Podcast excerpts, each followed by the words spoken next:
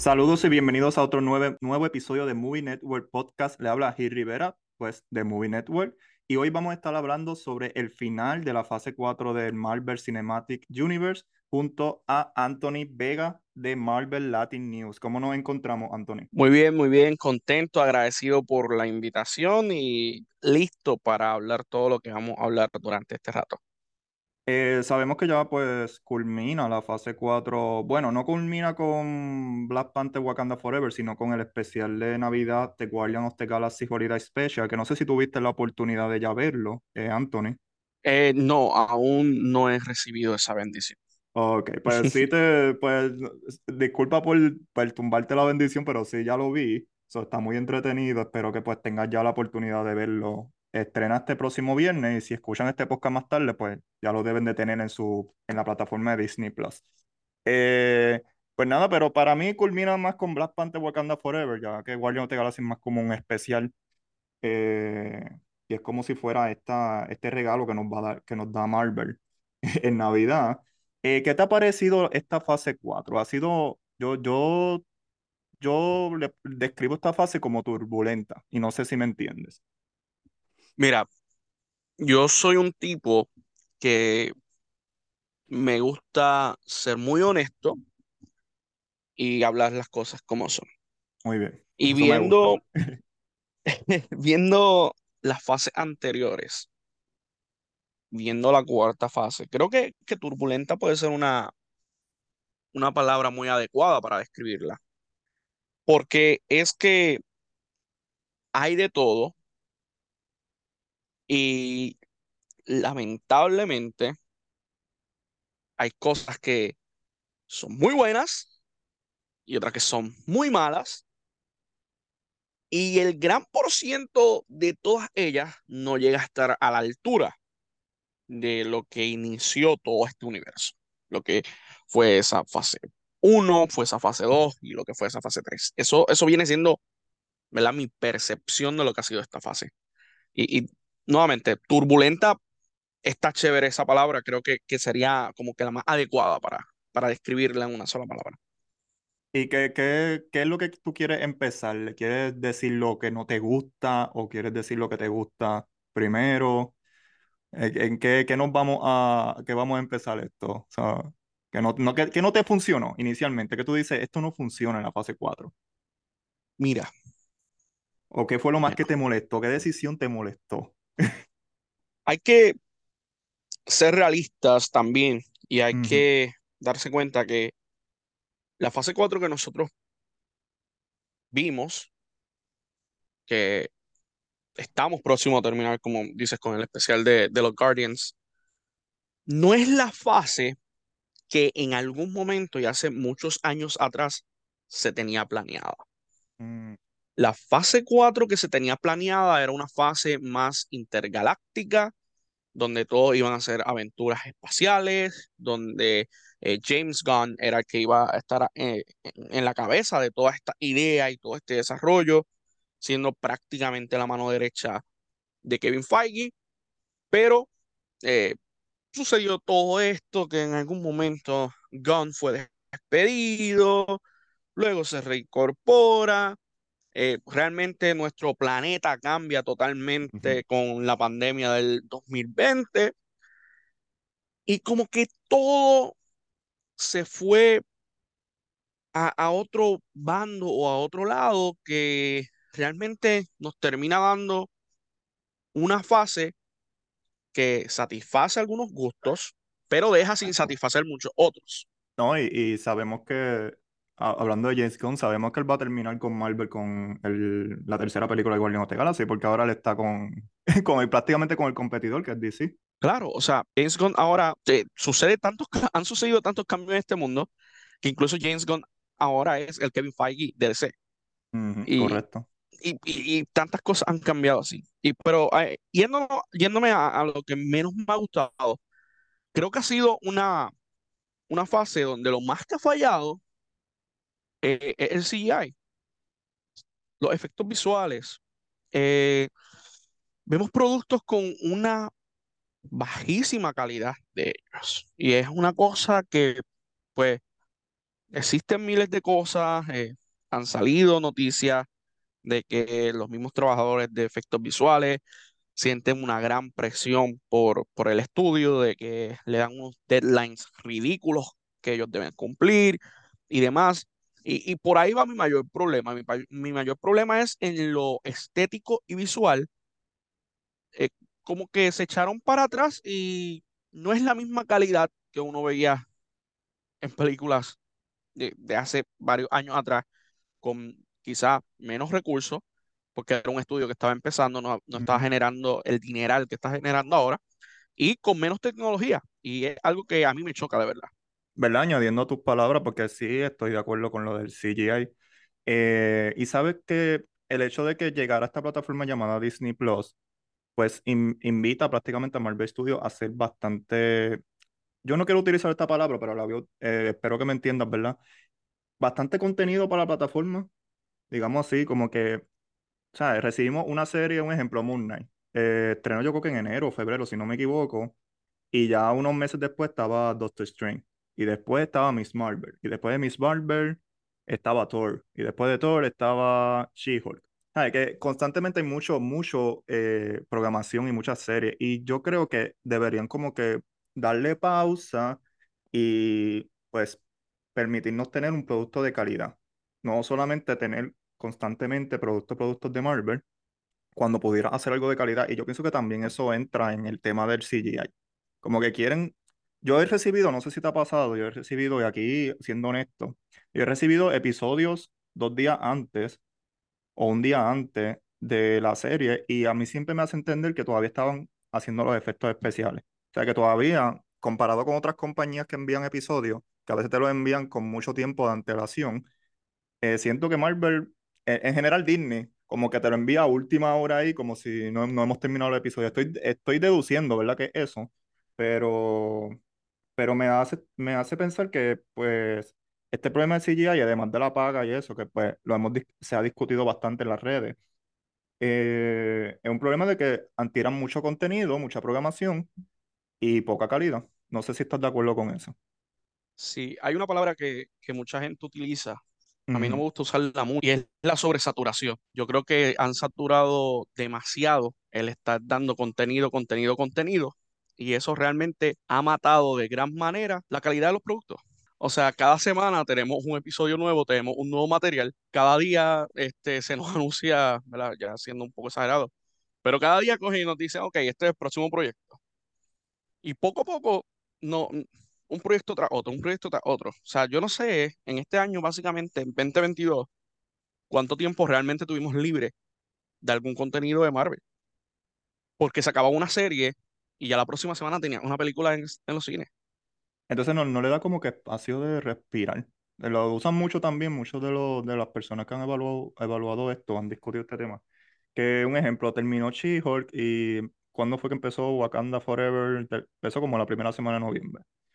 Eh, y nosotros lo sentimos mal, a veces nosotros los, reseñistas y, y, prensa, porque pues las vemos unos días antes o tres días antes es como que sentimos más también el, la sobresaturación, la voy a utilizar porque es que en verdad una sobresaturación de, de esta, estos, estos productos. Y me, a mí me gustaría un ejemplo que en verdad me dejaran, porque yo me disfruto, eh, me he disfrutado esta fase 4 porque no voy con expectativas. Y cuando me refiero es que trato de no ir como que con mucha cosa en la cabeza de que yo espero esto, esto y lo otro, porque sí me emociona ver algo de Marvel. Sea, yo soy más fan del Marvel Cinematic Universe, no soy tan fiel a los cómics, pero sí me emociona.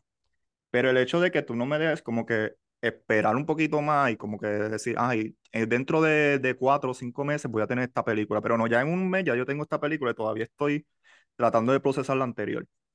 Eh, y eso es lo que me, yo pienso que eso también es una de las fallas de, sé que tienen que cumplir quizá con unos estándares de, de Disney Plus, porque Disney Plus necesita suscriptores pero el hecho es que, no sé, yo creo que si le das un producto de calidad, creo que la gente se te puede quedar en, la plataforma.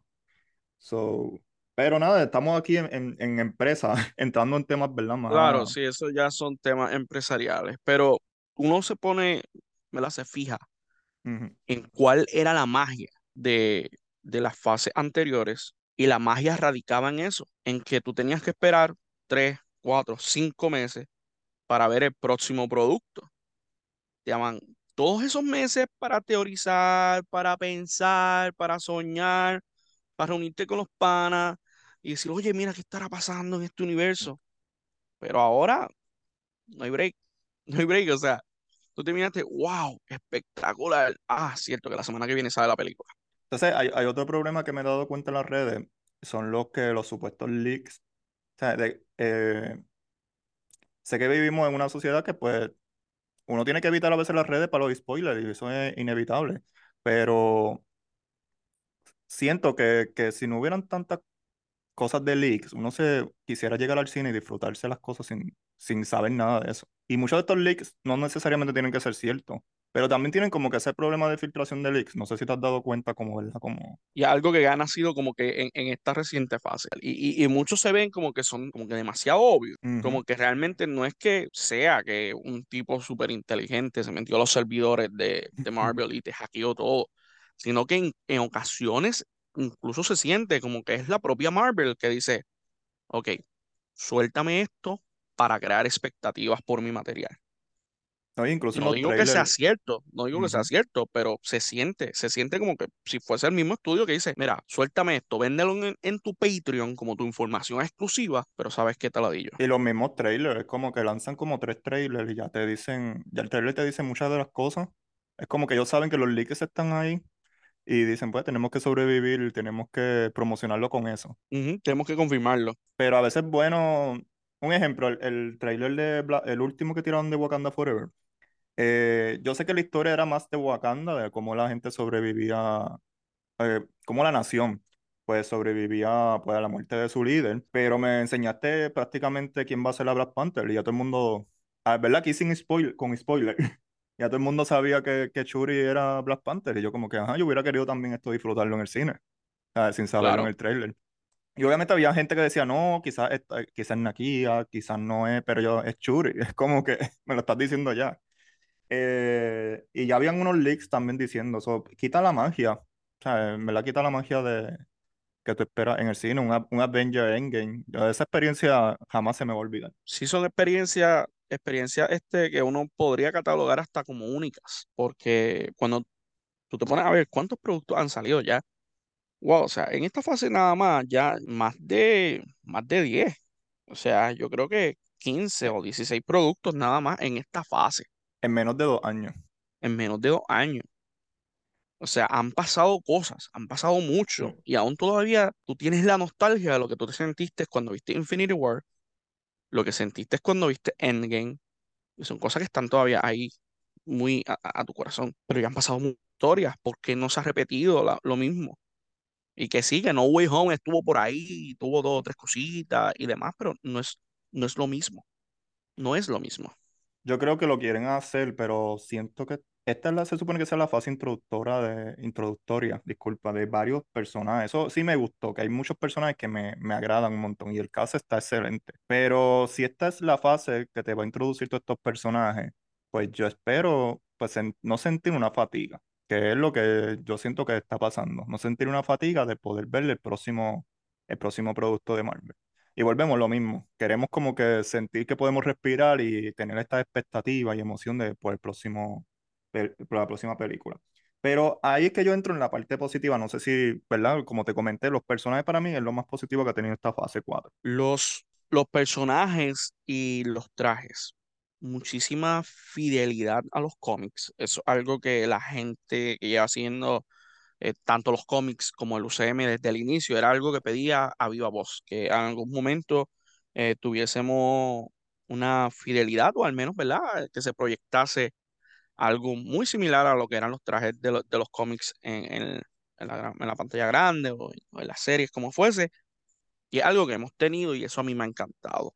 El, lo, el cast de, de cada uno ha sido espectacular, de verdad. Yo no tengo quejas por absolutamente ningún actor actriz que, que se ha estrenado en esta fase. Para mí, ni uno solo ha sido malo hasta la fecha. Para mí que lo han elegido, pero de verdad que se han votado. Y, y las historias de los personajes también han sido buenas. Que sus series, que sus películas tal vez no funcionen, esos son otros 20 pesos. Pero en cuanto a personajes como tal, excelente. Sí, sí, ahí es que yo entro con la serie. Yo pienso que las series se concentran más en el desarrollo de estos personajes nuevos, más bien que la conexión con el MCU, no sé si me sigue. Como, vamos a poner el ejemplo de She-Hulk, yo no sé si podemos hablarle ya rapidito. eh, She-Hulk para mí desarrolla más el personaje pues de eh, Jennifer Walters que su conexión con el MCU. Es verdad que al final como que trata de conectarlo con, con algo que vaya a suceder con Hulk, ¿verdad? Eh, pero siento que desarrolla su, su personaje. O WandaVision, no sé si te acuerdas la- las, las mejor semana que yo he tenido en televisión en Disney Plus ha sido WandaVision. Eh, Ujú. porque eso eran las redes constantemente haciendo teoría, eh, esperando la próxima semana. Pero yo me acuerdo que, que en un grupito que yo tenía decía, no, Mephisto va a salir en, en la serie. Y yo decía, pero yo decía, pero para mí que está serio, o sea, yo esperaba al principio, yo esperaba a Mephisto, pero a mitad de serie yo estaba dudando, y yo decía, es que esta serie es de Wanda, no es de Mephisto. O sea, es la historia de Wanda. Y saben, sabemos que no apareció Mephisto para nada, y todavía estamos esperando a Mephisto. Todavía es la hora. Todavía es la hora que lo estamos esperando. Pero cuando me di cuenta de eso, me estoy acostumbrando, cada vez que veo la serie, esto es una serie para desarrollar este personaje. Eh, y vemos que casi todos han sido así. A mí mi personaje favorito eh, terminó siendo Namor. A mí me encantó Namor en, en Wakanda Forever. Yo, yo dije, rápido dije, este es mi personaje favorito de, de Marvel. Como que yo no tenía ninguno de... le- Me gustaban todos, pero como que yo no decía... Tú me podías hacer esa pregunta y yo no, te, no sabía qué contestarte. Y ahora te puedo decir que es Namor. Y no por sus acciones, sino porque me gustó el personaje como tal. Eh, no sé si tienes alguno favorito De esta fase como tal. de esta fase, sin nada de, de la otra fase. Ok, well. Este, a mí me encantó el amor. Me encantó, o sea, es, es espectacular. Pero si tuviese que decir, mira, este, este, el personaje que es, yo me quedo con, yo me quedo con Moon Knight. O sea, eh, es que eh, de verdad que fue espectacular. O sea, ver estos cambios eh, en- entre uno y otro fue, de verdad que yo quedé encantado con esa serie. Yo, yo amé cada episodio.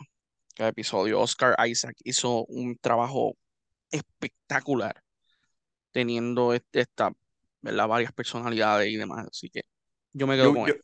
yo hubiera querido que esa serie tuviera más, más episodios. O sea, que De salieran de que esta sí. cosa de, de los seis episodios, de esta estructura que tienen de, o tienen en alguna serie de los seis episodios nada más. O sea, que fueran un tipo más, más WandaVision o She-Hulk, que tenían más episodios. Y me hubiera Sí, querido, yo hubiera querido como dos episodios más de Moon Knight.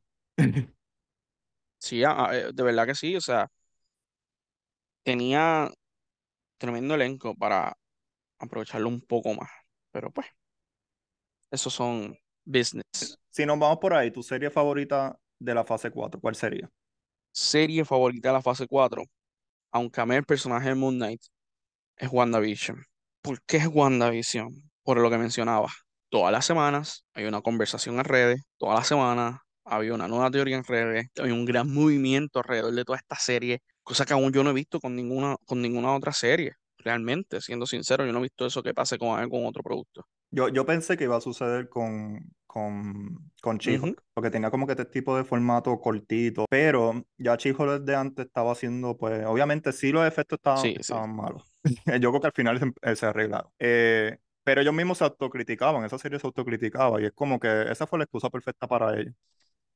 Eh, pero WandaVision, eso fue, ¿sabes que yo me levantaba a las, creo que lanzaban los episodios a las 4 de la mañana, si no me Para equivoco. ese, para ese, para ese tiempo el cambio era enero por ahí, eso sí, a las 4 de la mañana. levantaba y llamaba a mi mejor amiga para ver el episodio, ¿sabes? Juntos. Y utilizamos hasta una cosa que yo no sé si utilizan eh, la gente cuando ve Disney Plus, que se dice sharing, sharing screen o sharing room, algo así. Entonces, para verlo al mismo tiempo. Y tratamos de hacerlo para Falcon ante Winter Soldier y ya al segundo episodio estábamos, no podemos ya. Como que no, no me invitaba a esa serie como fue WandaVision. O sea, WandaVision constantemente la veíamos. Sí, sí, sí, no, no es, eh, la magia y, y, y las ganas y el hype que provocó WandaVision no lo ha provocado ninguna otra realmente. Y una serie que decían antes como que para qué van a hacer esta serie de Wanda y, y, y Visión. Y, empe- y empezaba con estos sitcoms que a mí me encantó. Es que como comunicador me encantó cómo empezó con los sitcoms. Eso fue como que...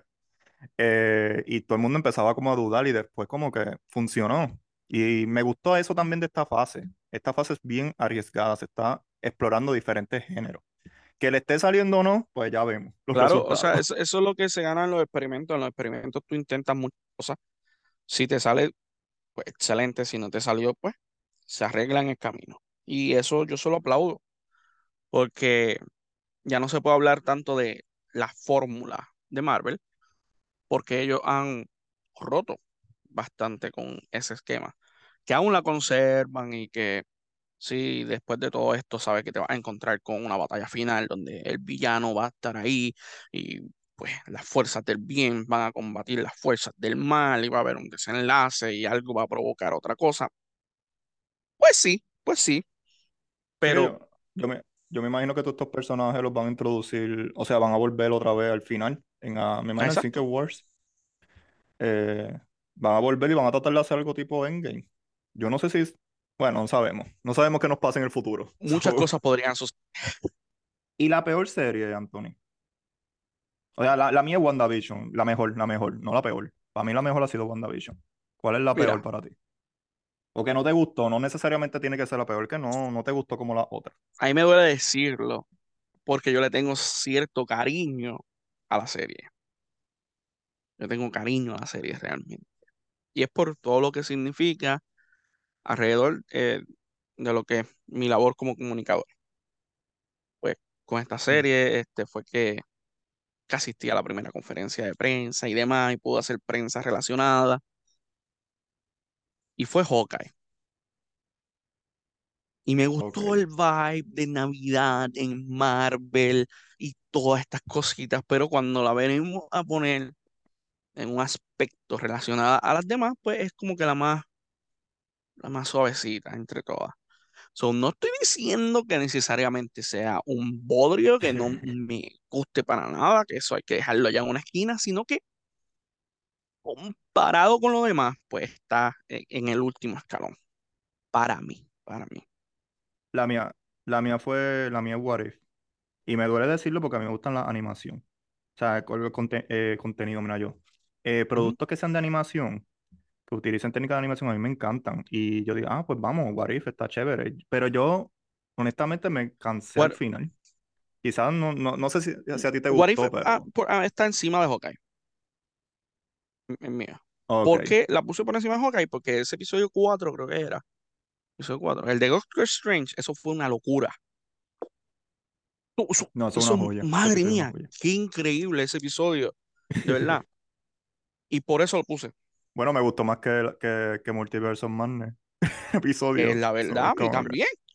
Es la verdad. Sí. Y pues por eso la, la, la pongo por, a- por arribita. Pero sí, también, What If, pues, Que Yo me, yo me cansé el final. Y yo sé que a la gente le gustaba que mezclaran la, la historia, los personajes, pero como que yo, yo pensé que era un episodio individual, individual, que no iban a hacer nada al final de conexión. Eh, y eso fue como que me, lo que me sí, sacó sí, sí, sí. de sintonía. Eh, en película, en películas, ayer fue que tomé la decisión, estaba bien difícil. Decidí poner No Way Home como mi favorita. Y no es por, por lo, porque apareció Andrew Garfield, Spider-Man de Andrew Garfield o de Tobey Maguire, eh, sino porque sí me gustó el desarrollo de, de, Peter Parker, de Tom Holland, cómo terminó. O sea, siento que fue un desarrollo eh, maduro del personaje. Y después tengo Wakanda Forever, porque lo mismo, creo que hicieron algo similar con Shuri. Y me gustaba eso, ese tipo de desarrollo de personaje me encantó. Como que cosas más adultas, o sea, espero tener un Peter Parker más adulto, si es que va a haber alguna película de Spider-Man en el futuro. Eh, y por eso la tengo primera. La peor que tengo de película, pues ya creo que ya tú sabes por, los por lo que estoy mencionando, a mí no me gustó Multiverse of Madness. Sí tiene sus cosas buenas, pero lo tengo al final. So, te sorprendería que no tengo Eternals al final. Yo no sé en qué lugar tú tienes Eternals. Bueno, mi primer lugar también es No Way Home. Y comparto el de que es porque sea un desarrollo, realmente el Peter Parker del UCM se ve obligado a tener un desarrollo. Además que William Dafoe le da tremendo desarrollo y, de verdad se desarrolla bastante bien y eso me encantó. Además, que gústele a quien le guste, No Way Home es el evento de la fase 4. No es Multiverse Madness, no es Wakanda Forever, no es Thor Love and Thunder menos, es No Way Home, es No Way Home. No Way Home fue la que llenó las, las salas de cine, fue la que tuvo a miles de millones de personas teorizando, que unía al que te habla hindi con el que te habla español para crearse una teoría. Y No Way Home fue el evento de esta fase. Y por eso yo la tengo ahí, esa es la top. Él le sigue eh, Chanchi, porque me gustó cómo trabajaron esta historia, eh, un personaje que la gente decía, ¿quién rayo eres? Y, lo trabajaron muy bien, funcionó muy bien. En tercer lugar, Wakanda Forever, porque realmente fue un brutal tributo. No hay, no hay de otra. Y en lo último del sótano, tengo Eternals. Y yo tengo una justificación cada vez que yo lo menciono. Y yo tengo una justificación. Mi experiencia viéndola no fue la mejor. No es que la película sea mala, no es que la película eh, no la veas, por favor, sino es que para mí, para yo poder, ¿verdad? Esto, es muy personal mío, yo a la hora de yo poder eh, calificar una película, yo veo tanto lo que la película me ofrece y cómo yo vivo la experiencia viéndola. Y Eternals me ofrecía muchas cosas diferentes, muchas cosas espectaculares que me encantaron, que me espectacularmente, era un espectáculo visual, o sea, era una maravilla visual. Eh, la dirección de, de Chloe fue, wow, algo totalmente distinto a todo lo que habíamos visto en el UCM. Pero mi experiencia sentado en aquella butaca de IMAX viéndola no fue la mejor. Y, y por esa experiencia es que yo la pongo al final. Porque Wow, qué, qué sí, lástima, porque ¿verdad? se me dañó la experiencia. La experiencia de la hora de verla se me dañó. Sí, sí. Pero nunca intentaste volverla a ver de nuevo. Sí, Porque a mí me funcionó más a la segunda, segunda, por eso, eh, claro, por eso es sea, que te digo, o sea, por eso que te, eh, te hablo del aspecto positivo. Porque al verla nuevamente, pues pude apreciar mucho mejor todo esto. Todo, eh, la historia, cómo estaban escritos los personajes, eh, el espectáculo visual que es, porque realmente es un espectáculo visual. Pero sabes que yo, yo, yo hubiera querido que hubiera sido una serie, porque tiene tantos personajes que podías, tú podías hacer un episodio por cada personaje. Sí. Pero no sé si el aspecto visual, pues maybe querían venderte la película en el cine, por eso. Y decidieron hacerla en... Eh, pero yo tengo por último, ¿verdad? Y vamos a, a, a concluir ya mismo, porque me están, ya el tiempo se me está acabando. Eh, pero yo hubiera, eh, eh, a mí no me gustó mucho Doctor Strange Multiverse of Madness y te digo por qué. Si yo no veo WandaVision, esta película me iba a causar problemas. Y porque iba a estar como que, ah, Wanda terminó en Endgame y ahora es mala. So, como que a mí me, a mí me encanta eh, Elizabeth Olsen como Scarlet Witch siendo villana, eso a mí me encantó. Pero entonces, si yo veo WandaVision y veo esta película, también me causa problemas.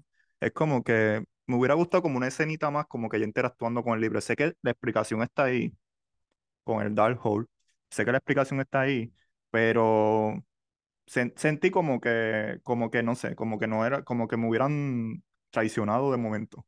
Sí, y, y te entiendo, eh, eh, ¿verdad? Abundando un poquito sobre eso. Eh, lo que dices es cierto, o sea, yo cuando estaba en el cine, había gente que decía, ¿y desde cuándo Wanda es mamá? ¿Desde cuándo ella tiene niños? ¿Desde cuándo es un problema para ella? Porque no habían visto WandaVision y, y eso afectó mucho. Ahí volvemos, yo sé que lo están haciendo para que se suscriban y vean, pero tienes que también, deberían entender que esto es para las masas y más Marvel. Y es como que no, tienes que hacer, por lo menos tienen que hacer un resumen, como que mira, esto pasó y no sé, maybe se ve, maybe empeoraba la película si yo lo, si yo lo hago, porque yo, yo pondría un montaje. Y yo, esto fue lo que pasó.